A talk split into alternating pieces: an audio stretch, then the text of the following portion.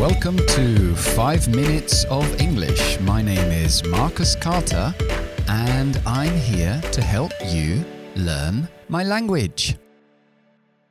Ok, lo que os voy a enseñar hoy lo voy a dosificar en diferentes programas. Y es con el verbo get. Todos sabéis que usamos get muchísimo. De hecho, ocupa más páginas en el diccionario que ninguna otra palabra, ninguna otra palabra. Y por lo tanto tenemos que tomárnoslo eh, poco a poco. Ya sabéis que get es un informalismo, siempre sustituye otro verbo un poco más formal. Vale, empezamos con um, get como arrive, como llegar. Súper común, casi más que, que la palabra arrive en sí. Y la diferencia es que en lugar de decir arrive at, que es la preposición que usamos con arrive, decimos get to. Vamos a poner un ejemplo. Um, I arrived at the party at nine o'clock. Or I got to the party at nine o'clock. Y ya que estamos con arrive, hay otra palabra que podemos utilizar en lugar de arrive o get y es reach, que es alcanzar. I reached the party at nine o'clock. Y esa no lleva ninguna preposición después. Así que tenemos tres para decir llegar. Vale, el siguiente es súper importante. Uh, get puede sustituir la palabra become, llegar a ser, volverse, ponerse. Y en ese contexto lo utilizamos delante de adjetivos. Ahora en castellano, cuando queremos convertir un adjetivo en un verbo, pues tenéis un formato que es el verbo. Por ejemplo, old, viejo, envejecer, ahí está el verbo. Pero en inglés el adjetivo no tiene una forma verbal. Entonces tenemos que poner delante llegar a estar viejo o llegar a ser viejo.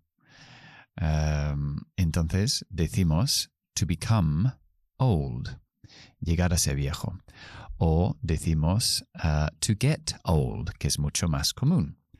Un ejemplo podría ser, oh, me estoy haciendo viejo. I am getting old. O me estoy envejeciendo. I'm getting old. Vale, y eso lo utilizamos con todos los adjetivos to get angry, enfadarse, to get bored, to get wet, mojarse, to get tired, cansarse.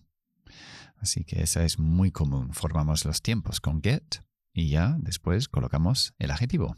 Bien, otro que podemos sustituir por get es earn.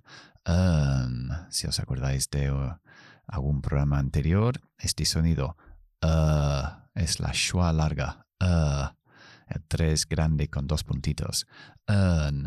Pongo una N al final y tengo el verbo ganar. Ganar es en el sentido de salario. Podemos decir, the politician earns 10,000 euros a month. El político gana 10,000 euros al mes. The politician earns o puedo decir, the politician gets. Ahí está como sustituyendo ganar o recibir, porque get es como recibir o obtener algo en muchos sentidos. Ok, es la hora del idioma del día. Y esta os puede extrañar un poquito. En español se dice por los pelos. Y en inglés decimos by the skin of your teeth. Por la piel de tus dientes. By the skin of your teeth. Por ejemplo, I passed the exam by the skin of my teeth. Aprobé el examen por los pelos. Bueno, eso es todo por hoy. I hope you enjoyed the program and I'll see you soon. Bye bye.